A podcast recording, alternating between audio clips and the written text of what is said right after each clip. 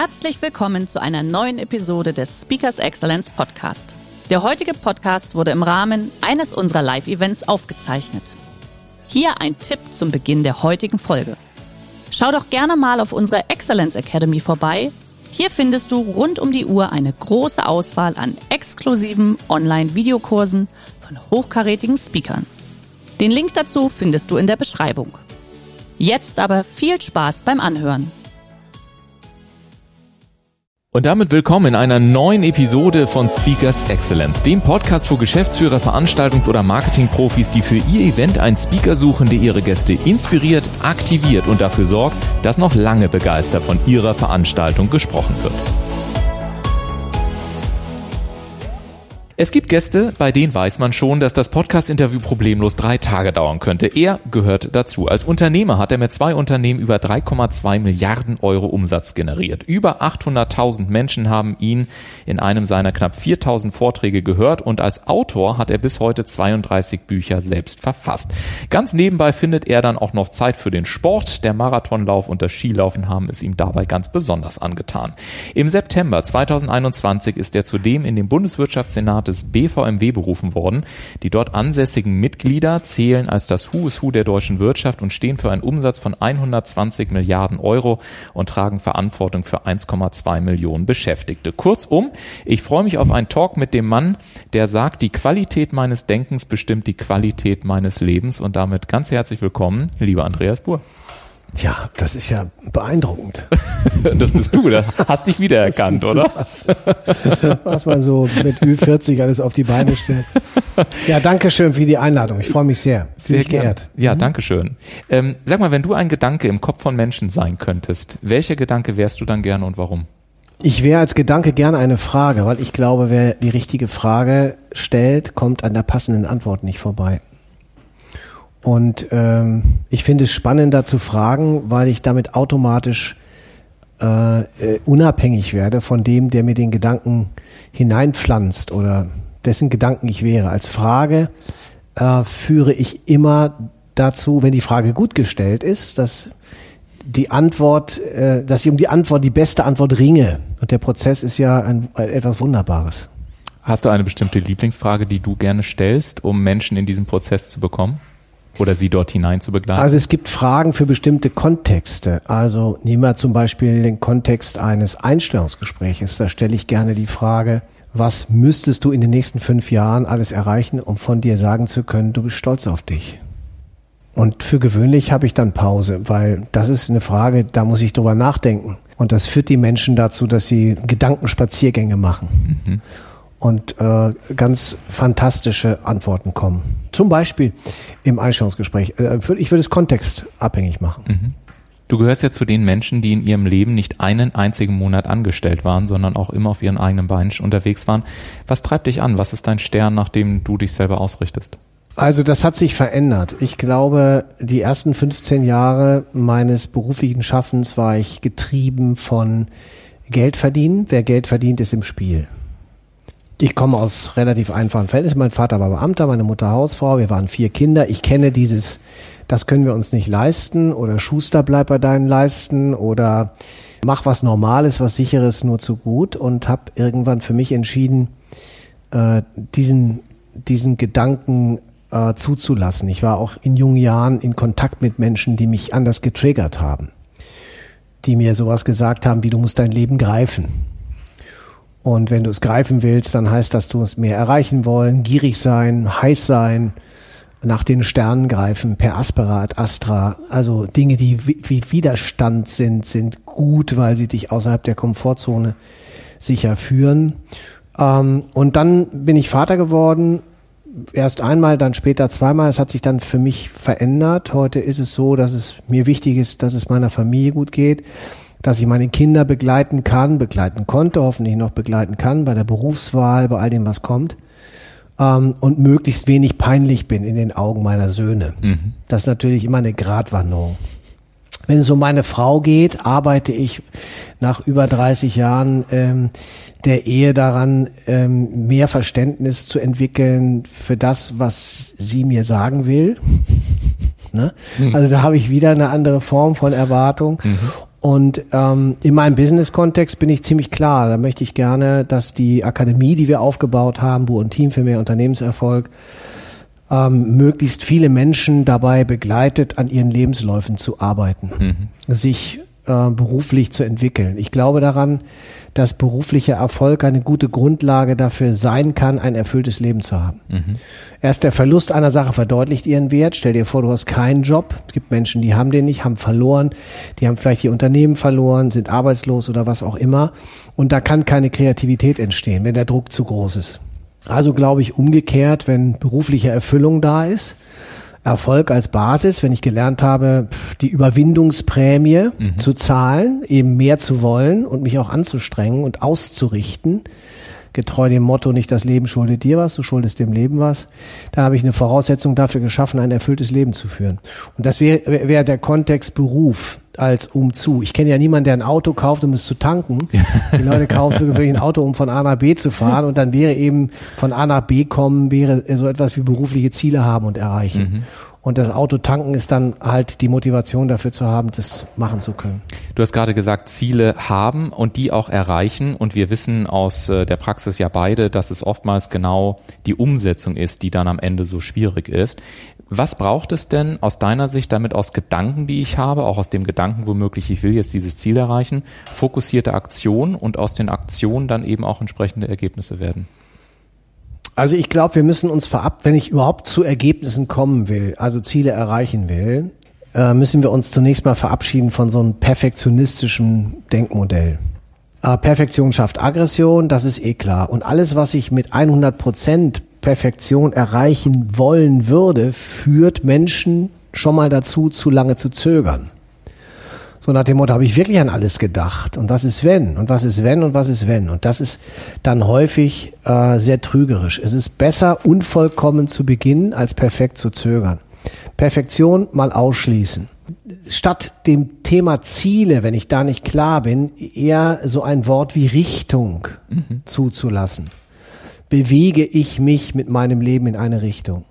Und wenn ich dann anfange, mich in Ergebnisse zu verlieben, schiebt sich der Weg unter die Füße. Mhm. Und dann habe ich plötzlich Ziele erreicht, ohne sie klar definiert zu haben. Also was ich sagen will, ist, ich brauche einen Stern, dem ich folge, ich brauche eine Vision, eine Oberbotschaft, ich brauche eine Idee, wofür ich das mache, wozu das gut ist, auch warum ich das alles auf mich nehme, vielleicht Widerstände auch bereit bin auszuhalten. Und das geht, glaube ich, leichter, wenn wir diesen perfektionistischen, sagen wir, Ergebnisanspruch ein Stück beiseite schieben. Was ich damit auch sagen will, ist klar, wir wollen natürlich perfekte Ergebnisse, wir wollen eine perfekte Einstellung, das schon 100 Prozent geben, vollkommen klar. Nur akzeptiere, dass 90, 80 Prozent, die rauskommen, immer noch besser sind als null oder so.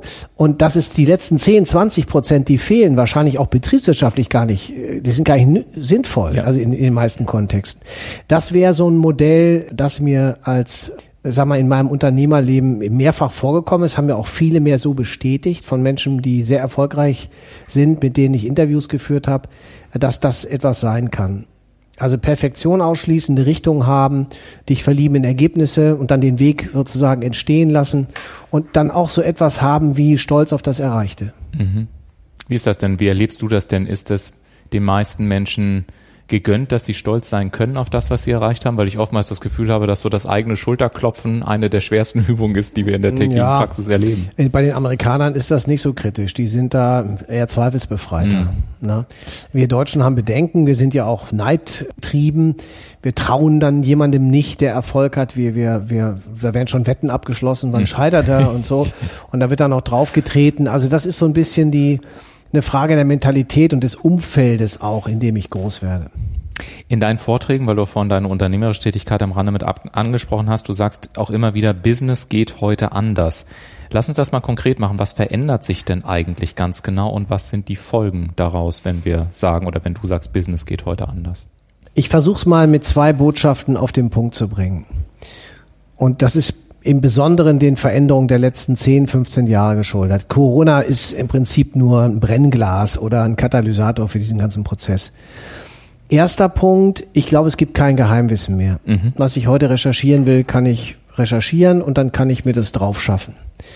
Wenn das so ist, dann kann es keine Gurus mehr geben. Mhm. Geh mal in die Trainerszene, Rednerszene hat es früher Gurus gegeben, die wussten Dinge, die wussten andere nicht. Dann haben die einmal gesagt, ich halte den Vortrag und war die Halle voll. Heute kommt keiner mehr. Nicht, weil das unspannend wäre, sondern weil ich es mir eben mal bei YouTube äh, selber anschauen kann. Oder ich habe eine Podcast-Folge, vielleicht von dir, vielleicht unsere. Mhm. Oder ich habe irgendwas im Social Media gesehen. Mit anderen Worten, ich kann mir das drauf schaffen, was ich wissen will. Das ändert fundamental alles in allen Business-Kontexten. Wenn Kunden schlauer sind als die Verkäufer, wenn Mitarbeiter schlauer sind als die Abteilungsleiter, die wiederum mehr wissen als der Chef, ähm, die Stakeholder sind informiert. Es gibt heute nichts, was geheim wäre. Das ist der eine Punkt. Der andere Punkt, ich glaube, dass in den meisten Branchen heute die Arbeit am Menschen ist.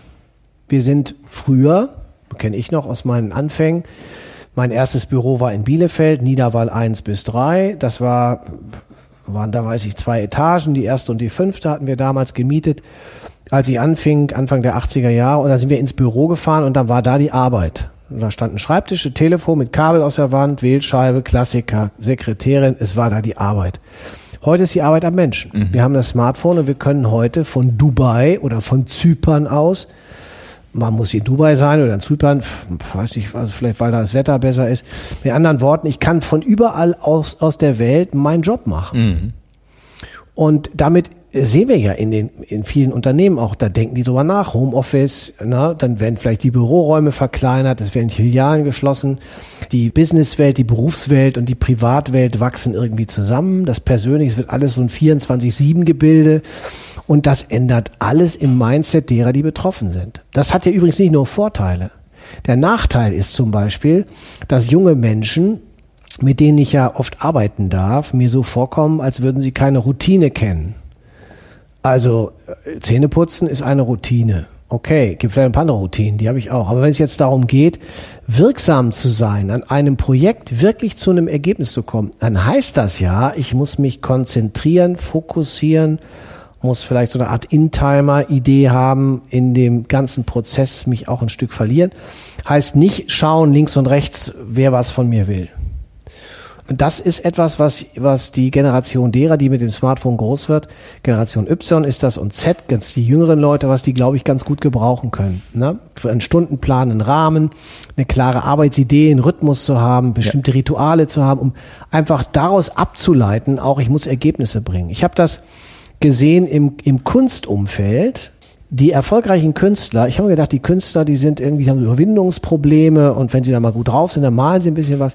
Die erfolgreichen Künstler, die ich kennengelernt habe, ob das ein Gerd Richter in, in, in Köln war oder ein Lüpertz oder Immendorf oder Penck oder so, um mal so ein paar Namen zu nennen, die haben alle ein System gehabt. Die sind morgens aufgestanden, 7.20 Uhr, dann machen die das, dann gehen die mit dem Hund raus, dann Frühstück, dann neun bis um zwölf Atelier wird gemalt, dann haben sie Mittagessen, dann Mittagsschlaf wieder mit dem Hund, dann sind sie wieder drei Stunden im Atelier. Mit anderen Worten, die sind eigentlich fast wie Spießer, sage ich, irgendwie wie Beamte, brauchen einen Rahmen, sehr überzogen jetzt, was ich sage, um dann innerhalb des Rahmens maximal ähm, gestalten zu können. Und das würde ich denjenigen zurufen wollen, die eben mit dieser 24-7, ich habe die Arbeit am Menschen Mentalität groß werden finde das ganz, äh, ganz spannend, weil auch wenn man in die Natur schaut beispielsweise, ne, es folgt ja immer alles einem Rhythmus. Also egal, wo wir hingucken, alles, was erfolgreich ist, so wie du auch gesagt hast, folgt einem Rhythmus. Und äh, ich kann das nur bestätigen. Also auch Morgenroutine, Abendroutine und dann beispielsweise einfach zu sagen, okay, das sind meine festen Uhrzeiten, an denen mache ich das und das ist meine Deep Work Time, da bin ich nicht erreichbar. Das finde ich sehr, sehr spannend. Und mir geht es tatsächlich mit jungen Menschen auch so, dass sie, dass sie sehr viel nach Orientierung eben streben und sagen, okay, sag mir irgendwie einer, wie das hier funktioniert, weil sie auch so stark erreichbar sind oder sein wollen und glauben, sie müssen überall mit vorhanden sein und oftmals so ein bisschen lost sind, was ich so erlebe auch in den Unternehmen. Aber wie ist es denn von dir? Du bist selber im, im Bundeswirtschaftssenat des BVMW wenn wir das jetzt mal nehmen, 24 Stunden sieben, die Arbeit geht am oder ist mittlerweile am Menschen, Informationen sind überall verfügbar. Was sind aus deiner Sicht so die wichtigsten Trends und Herausforderungen, auf die sich dann die Unternehmen auf der anderen Seite für die nächsten zwei bis drei Jahre, auf die sie sich einzustellen haben? Also ich würde mal unterscheiden zwischen dem Mittelstand und überall dort äh, in den Unternehmen, wo es Skin in the Game ist, wie es so schön heißt, mhm. wo der Unternehmer mit eigenem Geld und vielleicht in der Verantwortung auf der Brücke steht. Wusstest du, dass 80 Prozent aller Unternehmen im Mittelstand einen Umsatz machen, kleiner eine Million? Ja. Außenumsatz kleiner eine Million. Das heißt, wie viele Peoples können das sein? Mhm. Das sind meistens Fußballteams, acht bis zwölf, manchmal weniger. Und äh, wenn wir es mit diesen Unternehmen zu tun haben, dann glaube ich, gehen Veränderungsprozesse schnell, weil die Personen, die entscheiden, immer mit eigenem Geld in der Haftung stehen. Da muss ich keine langen Arbeitskreise gründen. Das wird einfach heute entschieden, wird das morgen gemacht. Ja. Die Frage auf die Konzerne, die hast du gestellt, sehe ich kritischer, weil das alles unfassbar schwierige, häufig alte Zöpfe sind, die ich da antreffe. Und ich möchte mal sagen, dass ich 80 bis 90 Prozent der angestellten Manager als vollkommen unwirksam, als überbezahlt und überschätzt sehe.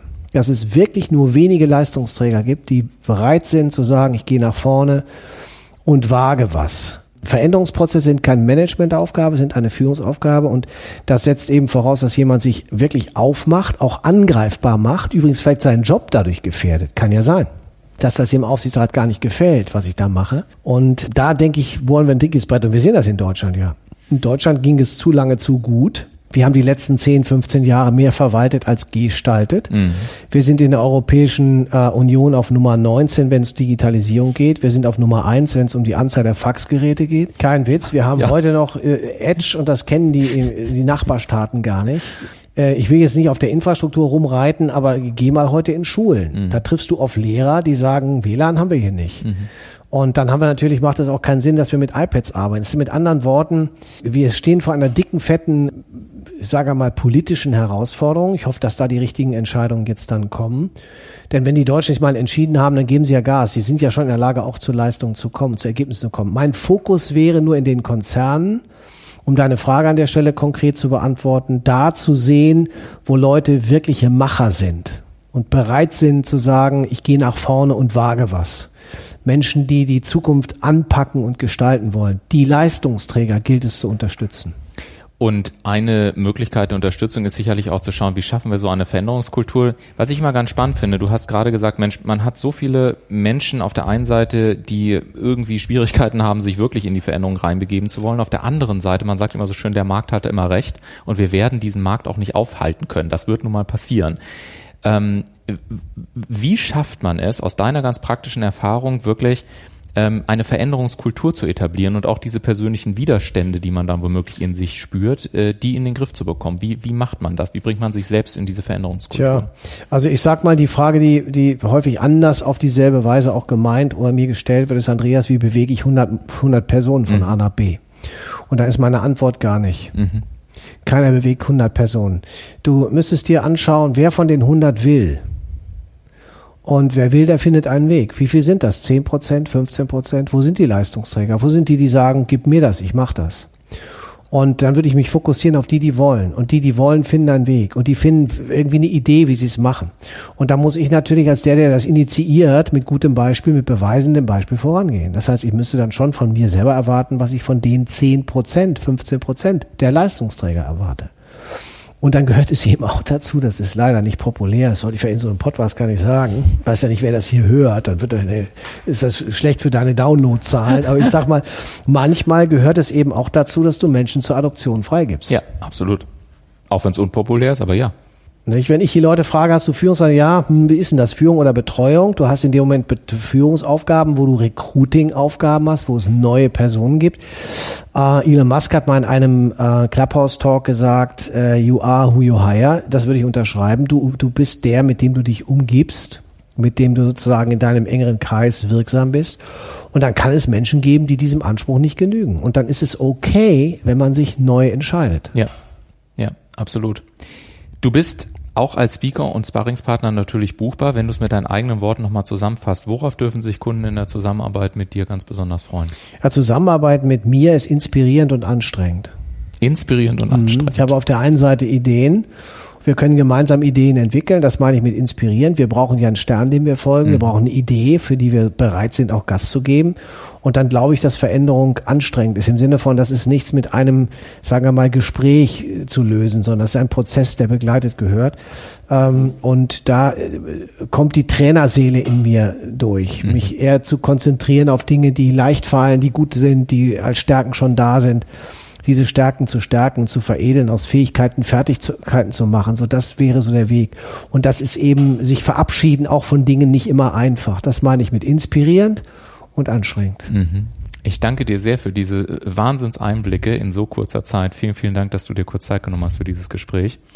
Und wenn Sie da draußen sagen, Mensch, der Andreas Buhr, der spricht wirklich aus der Praxis und das war wirklich nur im Rahmen der Möglichkeiten hier ein ganz, ganz kurzer Überflug, dann lernen Sie ihn gerne persönlich kennen. Sprechen Sie uns an, rufen Sie uns an, schicken Sie uns eine E-Mail an info at speakers-excellence.de, schauen Sie auf die gleichnamige Webseite und wir stellen gerne den Kontakt zwischen Ihnen und Andreas Buhr her. Ich danke dir sehr, dass du heute da warst und sage Ihnen da draußen noch einen weiterhin schönen Tag. Hören Sie das nächste Mal unbedingt wieder rein, wenn es einen weiteren spannenden, inspirierenden Menschen gibt, der eben auch manchmal ein bisschen fordernd in die Umsetzung geht, was wir sicherlich alle manchmal brauchen. Den kleinen Tritt, damit wir nach vorne kommen. Machen Sie es gut. Bis zum nächsten Mal. Danke Dankeschön. dir, lieber Du siehst mich lachend und ich freue mich sehr. Bis dahin. Dankeschön. Tschüss.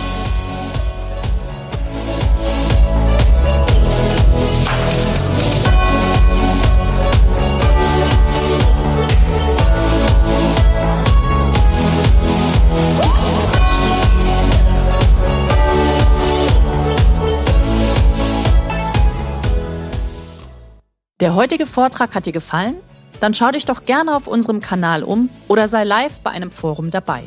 Weitere Informationen findest du in der Beschreibung. Bis zum nächsten Mal.